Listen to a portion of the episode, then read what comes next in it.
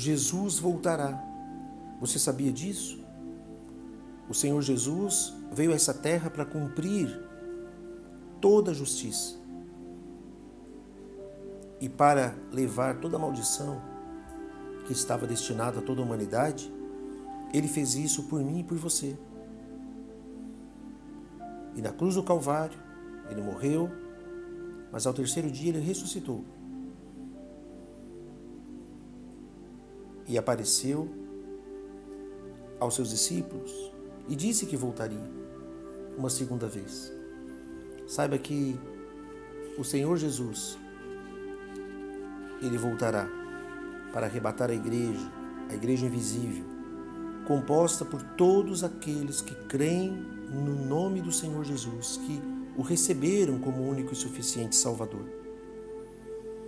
No livro de Atos, capítulo 1, versículo 11, diz: Esse Jesus que dentre vós foi recebido em cima no céu, há de vir, assim como para o céu o vistes ir. O Senhor Jesus é único e ele voltará para levar os salvos. Há vários textos na Bíblia Sagrada que revelam essa segunda vinda de Jesus. E nós podemos ter paz, ter tranquilidade, que uma vez que nós recebemos a Jesus, sabemos que o futuro a Deus pertence. Deus preparou um futuro para cada um de nós. Esse futuro junto com ele na eternidade.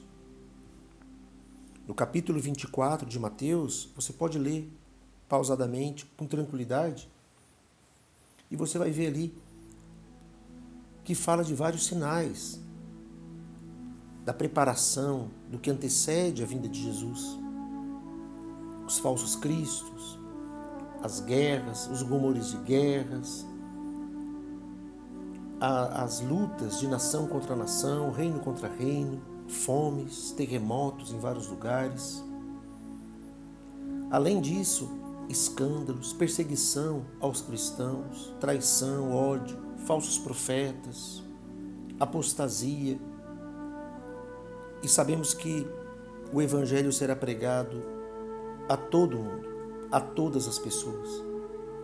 Mas o Senhor Jesus disse: Mas isso ainda não é o fim, pois isso é o princípio das dores. Então, para sermos livres de tudo isso, precisamos entender que quando temos o Senhor na nossa vida, quando temos aliança com Deus, podemos descansar.